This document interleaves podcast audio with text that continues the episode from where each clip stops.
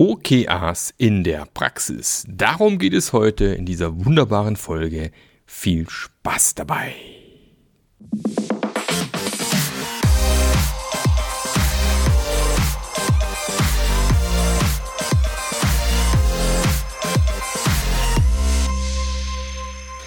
Herzlich willkommen zu einer neuen Episode vom Scrum Master Journey Podcast. Wir sind jetzt schon im Dezember 2022, vor Weihnachtszeit. Der Weihnachtsmann steht schon vor der Türe. Eigentlich noch der Nikolaus, aber mal gucken.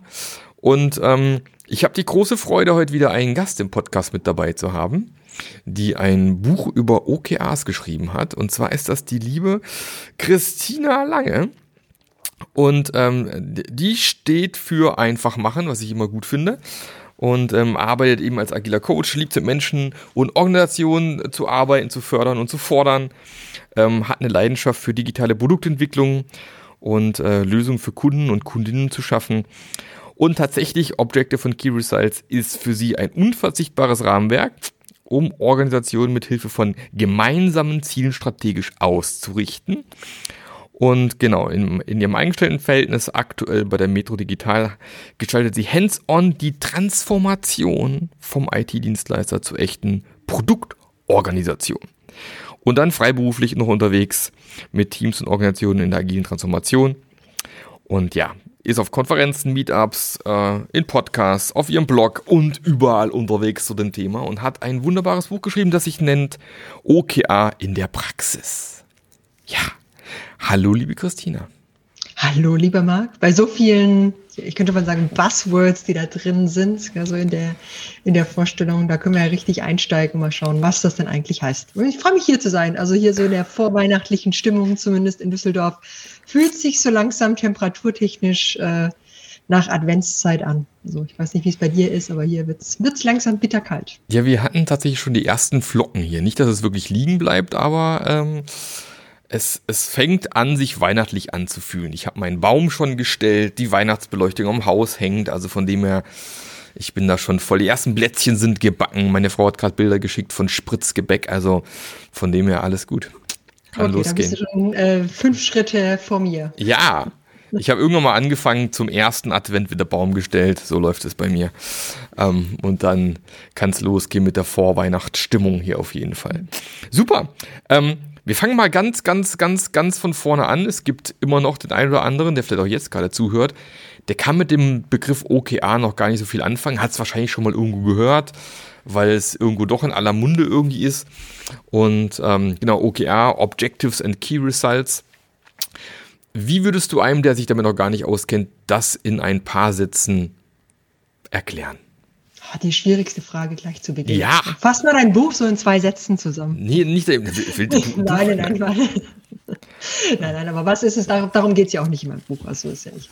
Na, was ist ähm, Objectives and Key Results oder OKR oder OKR oder wie wir im Vorgespräch auch äh, irgendwie hatten, O und KR. Also da gibt es ja äh, verschiedene echt, Varianten. Echt, ich fahre meistens ganz äh, einfach mit OKR, obwohl es wahrscheinlich so mit den englischen Begriffen dann nicht ganz passt in der Abkürzung. Also OKR, wie du schon gesagt hast, steht für Objectives and Key Results und ist für mich in meiner Erklärung ein agiles Rahmenwerk slash Betriebssystem, das Teams und Organisationen hilft, sich äh, auszurichten, ja, also zumindest eine, eine gemeinsame Richtung zu gehen und dafür eben ein bestimmtes Instrumentarium zu nutzen. Über Ziele und dann messbare Hebel äh, quasi in einem regulären Zyklus, also bisschen so in den Herzschlag reinzukommen, das dann zu tun. Und warum tun sie das? Also die meisten Firmen, die äh, damit starten, ähm, haben ja ein Bedürfnis nach mehr Fokus, nach mehr Transparenz, nach mehr quasi Zusammenarbeit und da kann eben OKR dann helfen. Mhm. Ähm, inwiefern hängt es denn mit dem Thema hier Management bei Object Objectives zusammen? Das ist, glaube ich, auch so ein bisschen mit drin irgendwie, ne? Ja, absolut. Also ich meine, es ist ja nicht so, dass OKR auf einmal äh, irgendwie da war und äh, irgendjemand hat es erfunden, sondern es ist tatsächlich ja basiert auf Peter Trucker und äh, seinem Management bei Objective Rahmenwerk, äh, wo ja auch Ziele schon geschrieben wurden und wo ja auch das Thema Messbarkeit wirklich zu einem Thema wird.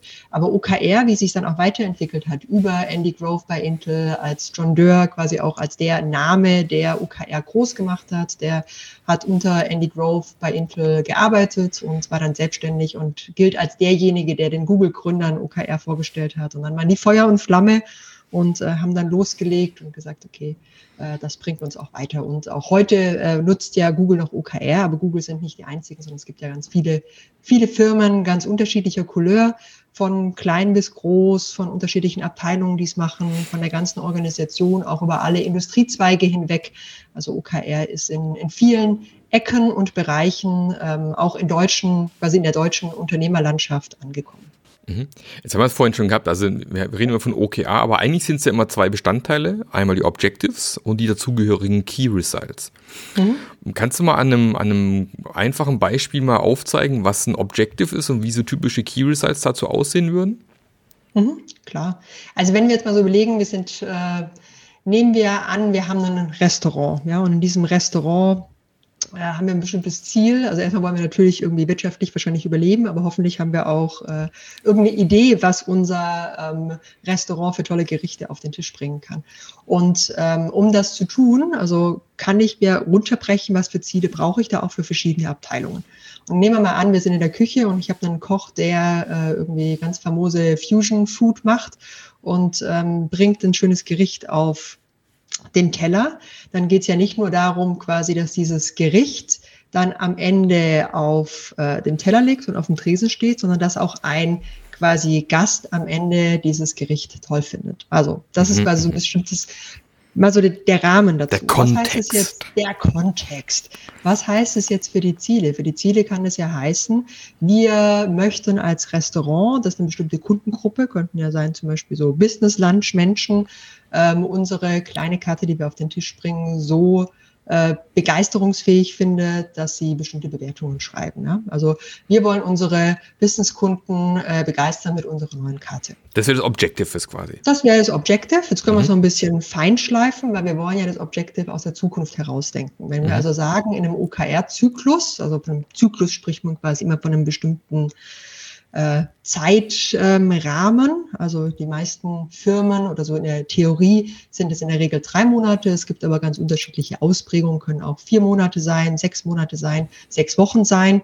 Ähm, aber da würde man quasi sagen, okay, was hat sich denn nach drei oder vier Monaten tatsächlich geändert? Also mhm. von der Zukunft her denkend würden wir dann das Objective sogar noch mal ein bisschen anpassen und sagen, okay, wir haben es geschafft, unsere Businesskunden mit unserer neuen kleinen Karte zu begeistern. Mhm. Und dann steht es ja erstmal so als Mini-Vision da. Ja? Also wir sind ein Restaurant, wir wollen irgendwie äh, ein Player in unserem Viertel werden. Und das ist quasi ein kleines Ziel, was wir uns gesetzt haben, was wir in den nächsten drei, vier Monaten umgesetzt haben möchten. Genau, das ist schon mal, glaube ich, ein ganz guter Punkt. Ja, du kannst kurz zusammenfassen nochmal hier für jeden, der zugehört hat. Ich glaube, was jetzt ganz wichtig war, wo man vielleicht ganz gut erklären kann, ist, ein Objective ist quasi eine Mini-Vision. Ja, und ich mache es mich auch immer gern so, ich sage immer, das ist ein Bild in der Zukunft, möglichst attraktiv, wo wir gern hin möchten, am besten aus Kundenperspektive, in dem Fall bei einer Vision, beim Objective jetzt nicht unbedingt immer zwingend, aber ja, eine Mini-Vision. Finde ich ein gutes Bild. Ja, und dann haben wir den hoffentlich unsere äh, Geschäftsleute, die dann mittags kommen und das sind dann diejenigen, die auch beurteilen können, ob wir das erreicht haben oder nicht. Und äh, dann überlegen wir uns ähm, für dieses jeweilige Ziel, wie könnten wir das denn messbar machen. Ja? Mhm. Also während die, das Objective, die Mini-Vision ist, ambitioniert, den Zukunft, Ziel, Zukunftszustand, oh, schwieriges Wort, beschreibt, dann ist das Key Results so, wie wir es wirklich hart dann auch messbar machen können. Also nicht mehr qualitativ, sondern quantitativ ist dann der Fokus. Und dann überlegen wir uns, okay, was können wir denn tun auf dem Weg, also innerhalb dieser drei, vier Monate und wie können wir denn auf dem Weg diesen Fortschritt tatsächlich messen? Mhm. Also dann könnte vielleicht ein Key Result ähm, heißen, ähm, dass wir uns die Google-Bewertungen angucken. Ja, also vielleicht gibt's da, wollen wir eine bestimmte Steigerung haben von Google-Bewertungen wir sind heute bei 4,5 äh, und wir wollen es zu einer 4,8 schaffen. Und dann können wir gucken, was wir ähm, quasi in diesem Rahmen, in diesem Ziel dann tun könnten, dass wir mehr ähm, Bewertungen kriegen von Geschäftsleuten. Mhm. Ja? Also was dann auf dieses Ziel hinarbeitet. Es könnte aber auch sein, wir bitten unser Servicepersonal direkt nach dem äh, Land Feedback einzuholen, ja, und dann über eine bestimmte Messgröße zu sehen, okay, gehen wir in die Richtung, dass wirklich wir auch die Zielgruppe der Geschäftskunden eben genau mit diesem Angebot dann auch begeistern können. Das kann dann über einen Prozentanteil sein, das kann aber auch über eine Skala sein, aber wir tun das auf einer regelmäßigen Art und Weise. Und es wären dann so zwei unterschiedliche Hebel, vielleicht fällt uns noch ein dritter oder ein vierter ein. In der Regel hat aber so ein OKR-Set, also wenn wir sprechen von einem Objective und einer bestimmten Anzahl an Key Results, meine Empfehlung ist immer, ähm, macht nicht zu viel. Ja, also natürlich wollen wir verschiedene Hebel haben, weil es kann ja auch mal sein, das eine klappt nicht. Also dann haben wir auch eine Chance, dass das andere mhm. quasi noch dazu ähm, weiterhilft und dazu führen kann. Ähm, aber es macht halt auch keinen Sinn, dann nachher zehn Key Results zu haben. Ja, also wir wollen ja auch Fokus erreichen über OKR und dann äh, sollten so zwei bis vier Key Results in der Regel ausreichen. Mhm. Jetzt wissen wir, okay, zwei bis vier Key Results pro Objective. Wie viele Objectives sollte man denn haben? It depends, oder? So klassische Beraterinnen oder Beraterantwort. Ja. es, kommt so ein bisschen, ja, es kommt so ein bisschen drauf an, äh, natürlich, wie weit auch so eine Organisation oder so ein Team im, ich würde mal sagen, Reifegrad mit OKR auch ist. So als Empfehlung gebe ich mal am Anfang, ähm, guckt mal so, dass ihr mit maximal drei hinkommt. Ja, wenn es mhm. dann vier sind und das Team gute Gründe hat, auch gut. Äh, ich habe äh, in Arbeit mit Teams, wenn die länger mit OKRs arbeiten, eher eine Tendenz wahrgenommen, dass die dann in der Reflexion, in der Retrospektive auch feststellen, sie haben sich zu viel vorgenommen und dann im kommenden Zyklus die, die Anzahl der OKRs jetzt reduzieren. Also dass dann zum Beispiel auch ein Team dann sagt, oder Christina Wodke ist ja auch so eine Befürworterin von äh, Radical Focus, also One Objective that rules them all, also dann wirklich zu sagen, dann nehmen wir eins mit einer bestimmten Anzahl an Key Results. In der Regel mit den Teams, mit denen ich arbeite, sind wir zwischen ein und drei Objectives plus einer bestimmten Anzahl an Key Results unterwegs. Mhm, jetzt, äh, jetzt hast du ja gerade ein bisschen gesprochen von, von Teams. Wo werden denn typischerweise OKRs aufgehängt? Ich meine, normalerweise ist ja eigentlich auch was zur Unternehmenssteuerung, sage ich jetzt mal.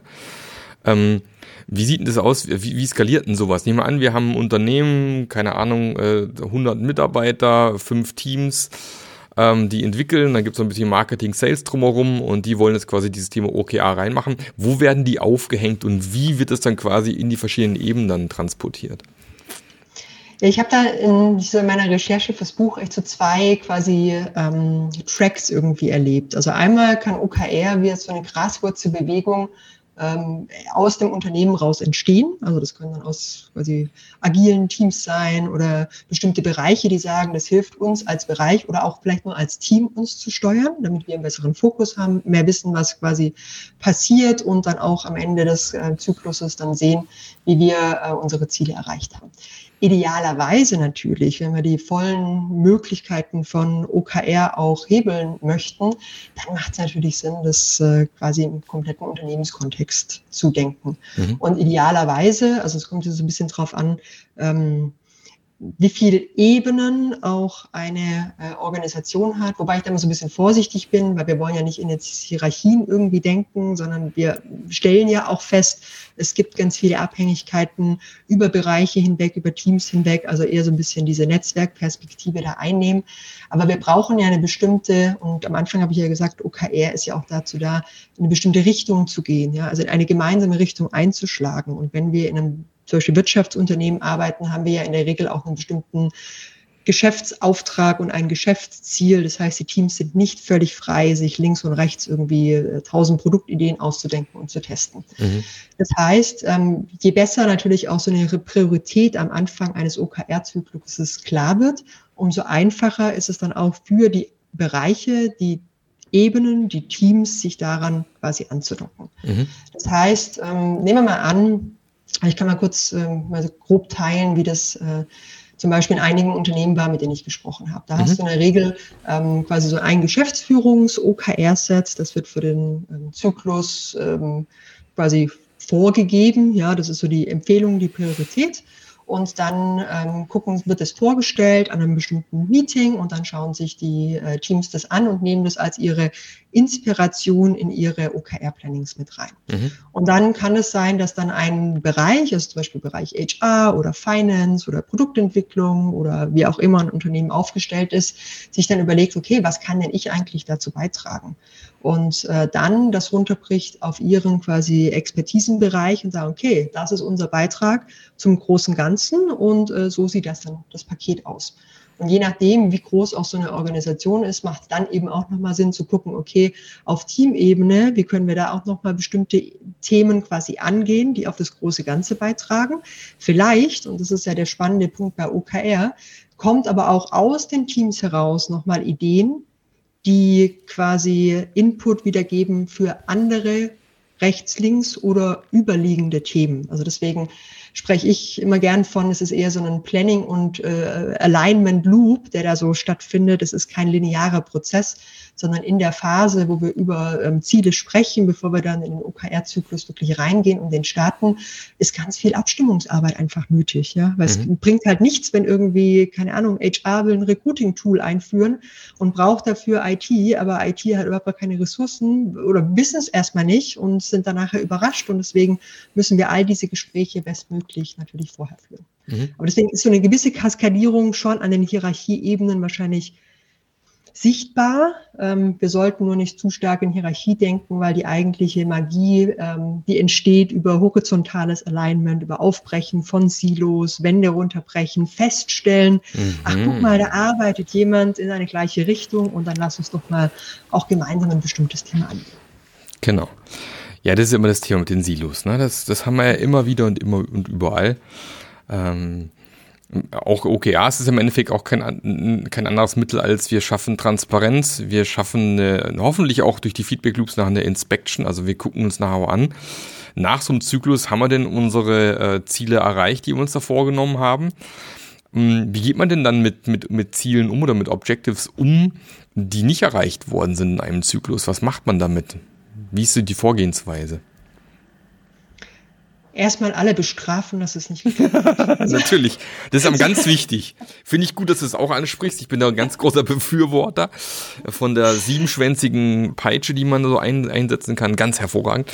Ähm, Gott sei Dank, ja, das ist immer ein Boot. Und mit einem, mit einem Augenzwinkern äh, ist natürlich das, was aus dem gelebten Verhalten manchmal passieren kann. Also bestrafen klingt jetzt hart, aber diese Fragen, warum habt ihr das nicht erreicht und hier und das ist, das erhöht natürlich einen, einen Druck auf die Teams, der dann dazu führen kann, dass im kommenden OKR-Zyklus vielleicht ganz simple OKRs jetzt geschrieben werden, die dann zu 200 Prozent irgendwie erreicht mhm. werden. Dann wir, machen wir, äh, spielen wir OKR, aber nutzen nicht mehr wirklich die tatsächlichen Möglichkeiten, die sich daraus ergeben.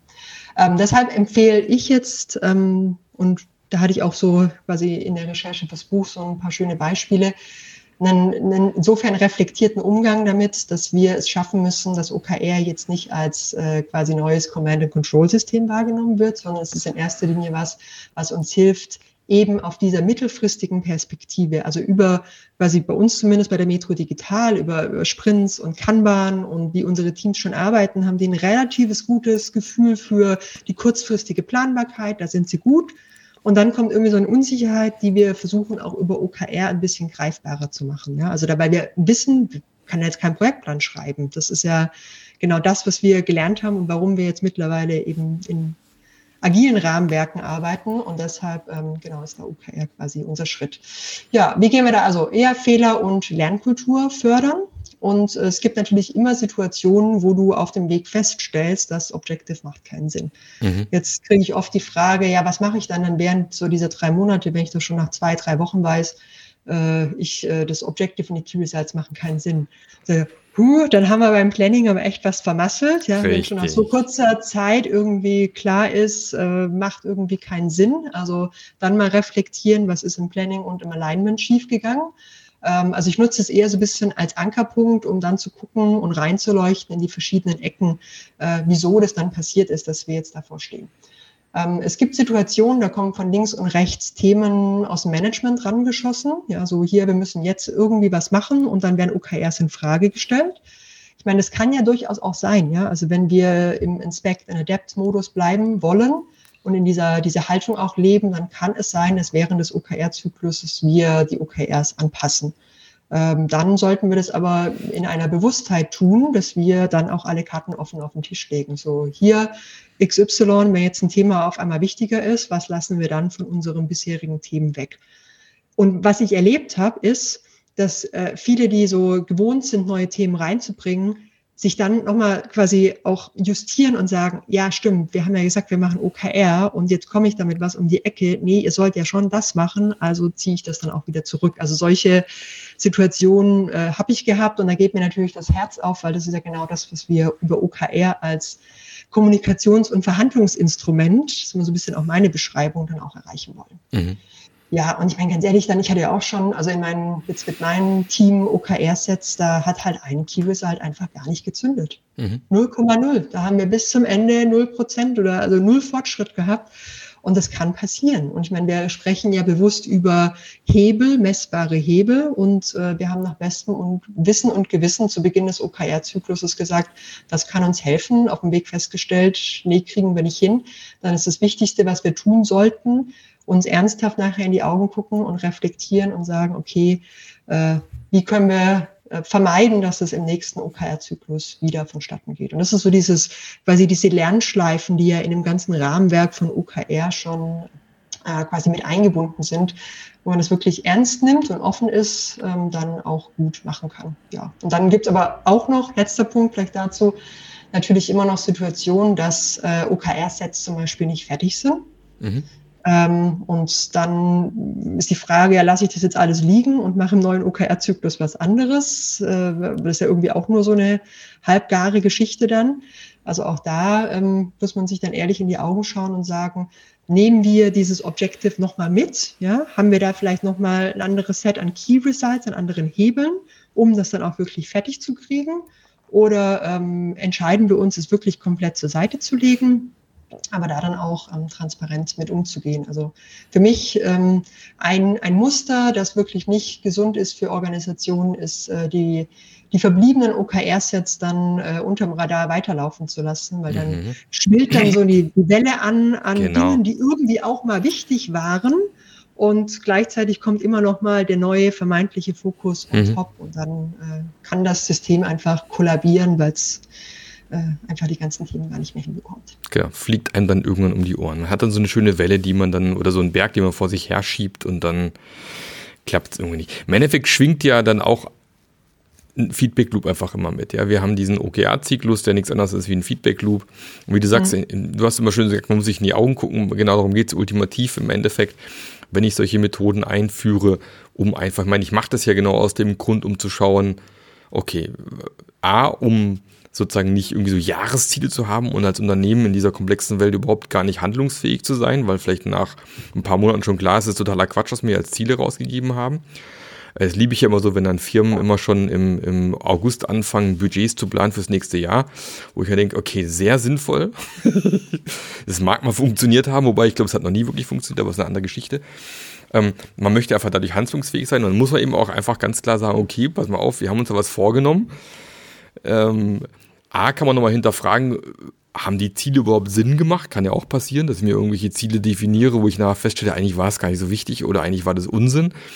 Und B, ist vielleicht auch gar nicht schlimm, wenn alle KRs, Key Results, erreicht werden, weil vielleicht schon die zwei, die drin waren, schon äh, beweisen, dass das Objective eigentlich erfüllt ist und das dritte Key Result vielleicht gar nicht so wichtig war in irgendeiner Form. Kann auch passieren. Ne? Von dem her ist da alles möglich, man darf du nicht allzu dogmatisch. Und wir sind ja schon beim Thema Pitfall, du hast es so im, im Neben, Nebensatz schon erwähnt, ähm, so das, das ich glaube, den Hauptpitfall, den ich so sehe und, und kenne, ist, dass man OKRs nutzt, um von oben herab den Leuten zu diktieren, was für Ziele zu erreichen sind. Ähm, was ja dann im Endeffekt nicht so wahnsinnig viel damit zu tun hat, wie, wie OKRs gedacht sind, oder? Ja, Punkt. Punkt, genau. genau. Nein, absolut. Also ich glaube, es ist ganz, also ich habe so ein paar, so ein paar äh, Muster quasi beobachtet, äh, wo ich, wo ich immer wieder äh, auch ein bisschen schmunzeln muss. Also eins ist erstmal, wir wollen OKR machen, weil Google das macht. Dann sind wir auch so erfolgreich wie Google. Genau. Also mal völlig überspitzt. Genau. Also dieses, wir wollen agil machen, weil alle agil machen. Genau. Und ja, wir machen, wir machen es dann einfach mal nach und dann ja. wird es schon gut gehen. Und so ja, ja, hier äh, Hoffnung, Fingers crossed und dann mal gucken, ob das klappt. Und das ist natürlich, also aus meiner Sicht völliger Quatsch, weil wir können nicht einfach irgendwas drüber stülpen über den Organisationskontext und dann hoffen, dass es funktioniert, sondern wir müssen uns die Arbeit machen, uns zu überlegen, okay, wie kann OKR uns helfen, Probleme zu lösen, die wir haben. Das heißt, ich fange mal hoffentlich mit den Problemen an in meiner Organisation und dann kann ich mir überlegen, ist OKR für mich da die richtige Methode, das richtige Rahmenwerk, um eine Veränderung zu bringen. Dann ähm, erlebe ich äh, immer wieder natürlich auch ähm, gerade Führungskräfte, die dann sagen, so, wir führen jetzt OKR ein und ich habe da irgend so eine Person irgendwo in der Organisation, die macht dann den Rollout. Mhm. Also die gar nicht, dass eine, auch eine, eine, Führungskraft gar nicht versteht, was hängt denn da eigentlich dahinter. Und dann aber auch in dem Verhalten natürlich eher in quasi alten, wenn man mal so vorsichtig in Anführungszeichen sagt, in alten Verhaltensweisen dann reagiert und eben genau solche Nachfragen stellt von, wir haben doch hier Ziele hingeschrieben und warum habt ihr die jetzt nicht erreicht? Und äh, dann einen Druck aufbaut. Und mhm. wenn das natürlich passiert, dann machen wir die Methode zu diesem Theaterspiel, weil dann die Teams nur noch Dinge machen, die dann die Führungskraft irgendwie hören will. Also dieses, ich, ich möchte das andere sich ändern, ich möchte, dass die irgendwie eine neue Methode machen, weil die klingt cool, aber ich verändere mich mal nicht und mache einfach weiter wie bisher, weil ich nehme ja auch gar nicht die Zeit, mich mit OKR wirklich ernsthaft auseinanderzusetzen. Mhm. Also wenn äh, jemand hier von den Zuhörenden quasi äh, Führungskraft ist und sagt, ich möchte, ich möchte das einführen, erlebt es mal selber und dann wisst ihr quasi, worum es geht und könnt das auch ganz anders und authentisch machen. Und dann im besten Fall ist natürlich auch eine Führungskraft äh, so offen und ehrlich und kann auch über das eigene Scheitern und äh, Erleben mit OKR Dinge teilen, weil also auch eine auch ein ähm, Geschäftsführungs-Unternehmens-OKR-Set wird nicht zu 100 Prozent erreicht werden. Auch da werden Learnings drinstecken, die es wert ist, mit äh, der Organisation, den Teams dann zu teilen. Und damit ist eigentlich OKR vielmehr ein Kulturentwicklungsinstrument schon, mhm. als jetzt ein reines Ziele setzen, weil wir, wir, wir schaffen da ja eine ganz andere Form quasi der Zusammenarbeit, äh, wenn wir solche Dinge dann auch äh, nutzbar machen. Also mal zusammenfassen, was für ein Umfeld brauche ich denn, damit OKRs funktionieren? Idealerweise hast du natürlich ein Umfeld, was äh, offen ist, neue Dinge auszuprobieren, ähm, was im Idealfall schon ein bisschen äh, anerkannt hat, dass äh, zwei Jahresprojektpläne, Lastenhefte, äh, irgendwie, ich schreibe mal was nieder und setze das dann einfach so um, ohne nochmal mit einem Kunden zu sprechen. Ähm, das macht es dann natürlich einfacher in der Einführung. Nichtsdestotrotz, ich meine, OKR mit einem Herzschlag von alle drei Monaten beschäftigen wir uns mit strategischen Themen. Das ist natürlich äh, äh, grandios, auch solche Dinge dann anzustoßen. Ja? Also auch die komplette Organisation dann, wie heißt immer so schön, mitzunehmen und solche Themen auch zu diskutieren, wo viele teilweise auch überrascht sind, quasi was jetzt von ihnen im positiven Sinne verlangt wird. Ah, ich darf da mitgestalten. Ah, wir gucken da wieder drauf und es ist eben nicht wie ähm, bei so klassischen Management bei Objective-Firmen. Äh, ich mache auch gerne manchmal so in Vorträgen, Seminaren so ein bisschen die Frage, und wer kennt das? Anfang des Jahres, Tohu Babohu, Ziele werden ausgerufen, Big Bang und dann wird die Luft rausgelassen und am Ende passiert nichts und dann siehst du ganz viel Kopfnicker und sag, ja, ist bei uns auch so und das ist ja, da entsteht ja auch ein gewisser Habitus der Mitarbeitenden. Ja, die sind es mhm. gewohnt, da ist ein Ziel, was in dem Moment, in dem es vorgestellt wird, eh nicht eintreten wird. Und damit ist es dann wieder mal so ein bisschen Theaterspiel und das können wir und aber da braucht man auch ein bisschen Geduld mit OKR so ein bisschen auflösen. Ich meine, jetzt muss man ja auch ehrlich sein. Äh, es ist ja eine Veränderung, du kannst ja nicht den ersten Zyklus machen und dann nachher erwarten, dass auf einmal die ganze Organisation sich anders verhält, sondern meine Empfehlung ist schon, äh, ein Jahr Geduld mitzubringen und äh, beständig an diesem lebenden System auch weiterzuarbeiten. Mhm. Was, was, äh, gehen wir nochmal ein paar Schritte zurück. Wir, wir haben ja ein paar Mal schon OKR-Zyklus gehört. Wie läuft so ein OKR-Zyklus denn typischerweise ab? Was sind so die typischen Schritte bei so einem OKR-Zyklus? Ja, den, den Agilisten und äh, Scrum Mastern hier werden die Begrifflichkeiten schon bekannt vorkommen. Also es gibt quasi eine Phase, nehmen wir mal an, am 1. Januar startet, äh, würden wir zwar mit unserem OKR-Zyklus starten. Das heißt, so einen Monat vorher äh, würde wahrscheinlich schon irgendwie mal so ein bisschen klar werden müssen, okay, was sind denn die, wo könnten denn die Prioritäten, die Themenfelder für das nächste Quartal liegen? Das heißt, äh, wir zwei in, der, in der Unternehmensführung machen uns vielleicht mal ein bisschen Gedanken, aber auch die Teams. Also in irgendeiner Weise muss quasi so ein Prozess losgestattet werden, so, hey Leute, denkt dran, 1. Januar geht unser neuer OKR-Zyklus los. äh, überlegt euch doch mal auf Basis dessen, was ihr jetzt tut, was ihr schon äh, vorsehen könnt, was kommen wird, was da solche Themen und Prioritäten sein könnten. Also wir stoßen mental schon mal an. Das ist immer ein guter Moment, auch nochmal so eine Unternehmensvision, eine Teamvision, das gesamte quasi Big Picture auch immer wieder zu wiederholen und einzubringen oder auch eine Möglichkeit zu geben, das zu adaptieren. Und in dem Zuge ähm, finden dann bestimmte quasi Meetings, Events, Rituale statt. Die können synchron stattfinden, können aber auch asynchron stattfinden. Viele machen es tatsächlich einfach als klassischen Workshop. Also dann gibt es äh, ein sogenanntes Planning Meeting. Das äh, kann auf unterschiedlichen quasi Bereichen oder Clustern stattfinden. Also wo dann drauf geschaut wird, was sind denn eben oder diese OKRs jetzt geschrieben werden, wie ich das Beispiel aus dem Restaurant genannt habe. Also wird sich quasi die Prioritäten angeguckt und gesagt, okay, was können wir dann hier machen? Viele schauen sich dann auch nochmal quasi um die Unternehmensvision an oder ihre aktuellen OKR-Sets. Und dann geht's ins Schreiben rein. Dann hat man am Ende einen quasi Entwurf und dann geht's in Abstimmungen rein. Also wenn ich jetzt so sage, okay, ich bin jetzt ein HR-Team und ich will da irgendwas mit IT machen, dann kann ich ja vielleicht schon mal frühzeitig zu den Kollegen gehen und sagen so, was planten ihr da eigentlich gerade? Und äh, vielleicht müssen wir uns da jetzt schon früh abstimmen. Also da passieren ganz viele quasi kurze Gespräche äh, hin und her, auch wieder eine Anpassung der OKR-Sets. Und äh, viele Unternehmen, also zum Beispiel auch bei der Metro Digital, ähm, haben wir dann auch so bestimmte Events, wo wir dann auch die Teams, die eng miteinander zusammenarbeiten, viele Abhängigkeiten haben, dann in ein sogenanntes Alignment-Meeting zusammenbringen. Und dann stellen sie sich hin und sagen, hier, das ist mein OKR-Set, äh, dafür brauche ich XYZ, wir haben hier eine Abhängigkeit, wie seht ihr das? Dann kriegen die Feedback, werden ein bisschen äh, quasi gepiekst, gechallenged im positiven Sinne, äh, alles gemeinsam durchgerüttelt und am Ende des Meetings gehen die Teams hoffentlich so weit raus, dass sie dann vielleicht nochmal ihr äh, OKR-Set ein bisschen anpassen auf Basis des Feedbacks, aber zumindest so weit, dass wir dann relativ zeitnah starten können. Und das, bei uns jetzt in der Regel dauert es schon eine gewisse Zeit, weil wir sind eine bestimmte Anzahl an Teams. Wenn wir jetzt irgendwie eine äh, Zehn-Mann-Bude wären, dann ist es vielleicht einfacher, was so einen Planungszyklus ja. angeht. Dann kannst du es auch in einer Woche machen. Mhm. Ähm, aber ansonsten, glaube ich, sind wir so vier Wochen quasi so Vorbereitungsphase eigentlich schon ganz gut unterwegs. Mhm. Es läuft ja allerdings der aktuelle Zyklus in der Regel noch weiter. Ja, mhm. also der endet ja erst am 31.12. Das heißt, am Ende ähm, findet dann auch eine Retrospektive und ein Review statt. Also Review, was haben wir denn tatsächlich knallhart quasi mit unseren UKR-Sets erreicht?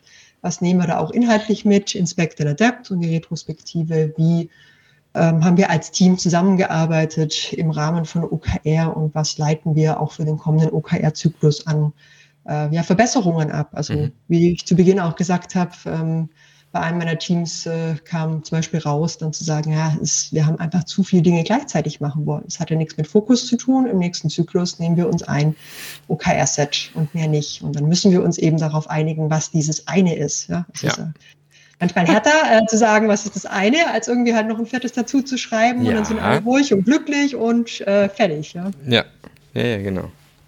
Das ist ja immer dieses Ding. Fokus ist äh, nicht umsonst einer der, der agilen Werte, der über mit rumschwingt. Ja, im OKR genau das gleiche Spielchen. Na, wenn man zu viel will, hilft am Ende auch nichts, wenn man nachher gar nichts erreicht. Ja, wenn man sich so zerfasert hat, dass man gar nichts mehr gewuppt bekommt na, am Ende.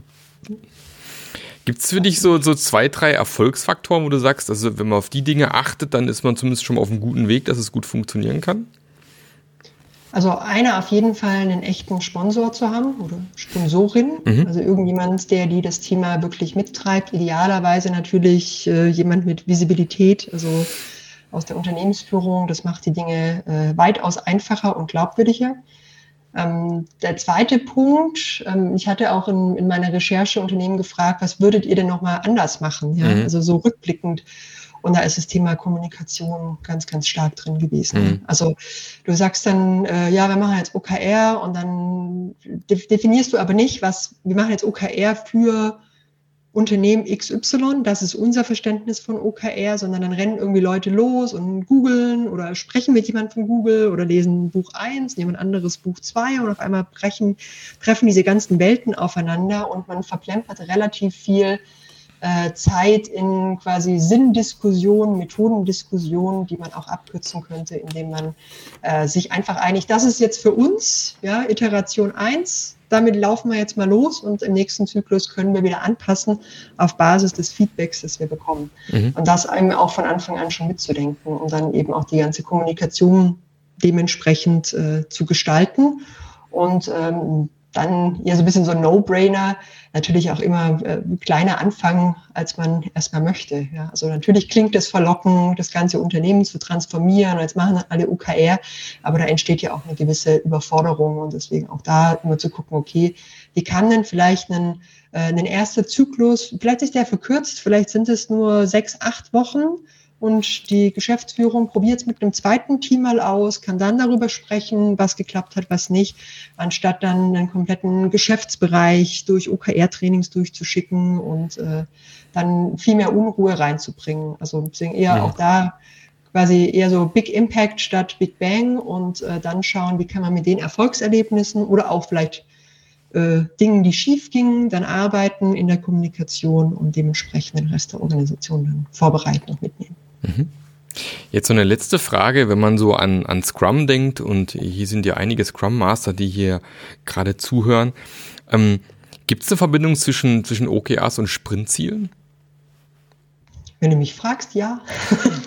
Wie, wie würde sowas aussehen? Kann, kann, kann, ist es dann, ist ein Key Result dann ein Sprintziel? Kann, kann es ein Objective sein? Was hat Sprintziel? Welche, welche Erfahrungen hast du gemacht? Wie, wie ja, hast du es sehr gelebt? Ich, genau, ich, ich lasse es immer so ein bisschen offen, aber äh, also es gibt, es, ich, ich bin Menschen äh, begegnet, die sagen, OKR hat nichts mit Agilität und nichts mit Scrum zu tun und dazu mhm. gehöre ich nicht.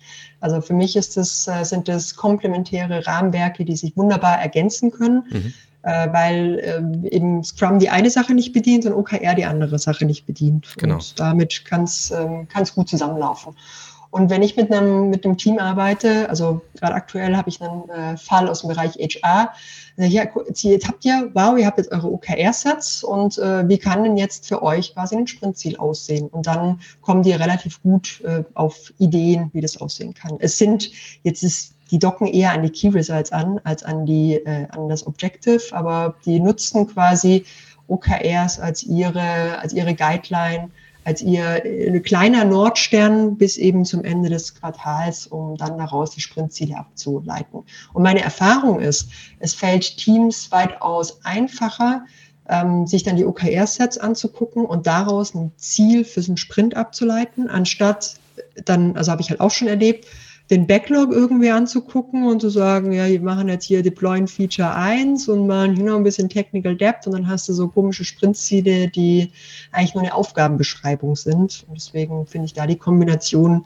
mit OKR eigentlich äh, ganz spannend und habe auch in einem ähm, Team, also das hatte immer ganz gern zum Beispiel den OKR Check-in, das ist dann noch so ein quasi Meeting, das äh, über den Zyklus hinweg alle zwei Wochen wöchentlich, also kommt ein bisschen auf das Team an, auch stattfindet, wo die im Grunde auch kurz gucken, okay, was haben wir denn erreicht, welchen Fortschritt können wir denn messen, was sind vielleicht Hindernisse, also quasi so ein bisschen im äh, Daily-Style dann sagen, so, was machen wir, was sind unsere Prioritäten für die kommende Zeit und welche Hindernisse geht es gemeinsam als Team aus dem Weg zu räumen. Und dieses eine Team hat zum Beispiel gesagt, okay, wir wollen im Sprint Planning, wenn wir über das Sprint Goal sprechen, auch auf unsere OKRs gucken und dann eben nachjustieren. Und da sind ganz tolle Situationen entstanden, dass dann ein Ingenieur gesagt hat, hier, dir Product Manager, äh, wir müssen uns jetzt aber mal um das andere Key Result kümmern, weil sonst äh, erreichen wir da nichts mehr. Also dass man dann eben auch so ein gesamtes Team auf so ein Diskussionslevel bekommt, wo die sich verantwortlich fühlen für das, was sie als äh, Ziele da aufgeschrieben haben. Und dafür brauchst du aber eine gewisse Visibilität. Also es bringt natürlich OKR kannst du genauso in die Tonne kloppen, äh, wenn du am Anfang der drei Monate oder am Anfang des Zykluses sie schreibst und nie wieder anguckst. Und deswegen ist über quasi auch die Scrum-Events, die wir haben, das ist eine ganz schöne Möglichkeit, das immer wieder in den Fokus zu rücken. Mhm. Super. Christina, vielen, vielen Dank. Ähm, war ein sehr, sehr spannendes Thema auf jeden Fall. Ähm, Jetzt eine, eine Frage, die, die kommt ganz überraschend. Würdest du zwei, drei Bücher so mit Signatur rausgeben an Hörer dieses Podcasts? Weil Weihnachten ist. Weil Weihnachten ist. Weil Weihnachten ist, schmeiße ich zwei unters Volk. Zwei und, unters äh, Volk, zwei. sehr gut. Ja, und genau. du darfst entscheiden für wen. So. Genau, ich, ich darf entscheiden für wen. Du darfst den, du darfst den äh, quasi den Verlosungsteil übernehmen. Genau.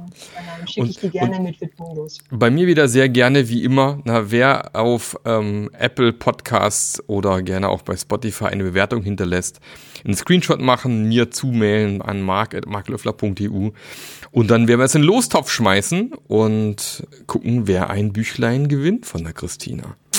Super. Christina, vielen, vielen Dank für deine Zeit. Hat Spaß gemacht.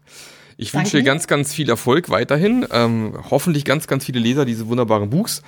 Und dann äh, freue ich mich, wenn wir uns irgendwann wieder mal irgendwo sehen und wünsche dir noch alles Gute und eine schöne Weihnachtszeit. Danke, dir ebenso. Bis dann, Mach's tschüss. Gut. Der Podcast hat dir gefallen? Dann sorge auch du für eine agilere Welt und unterstütze diesen Podcast mit deiner 5-Sterne-Bewertung auf iTunes. Und für mehr Informationen besuche www.marklöffler.eu. Bis zum nächsten Mal.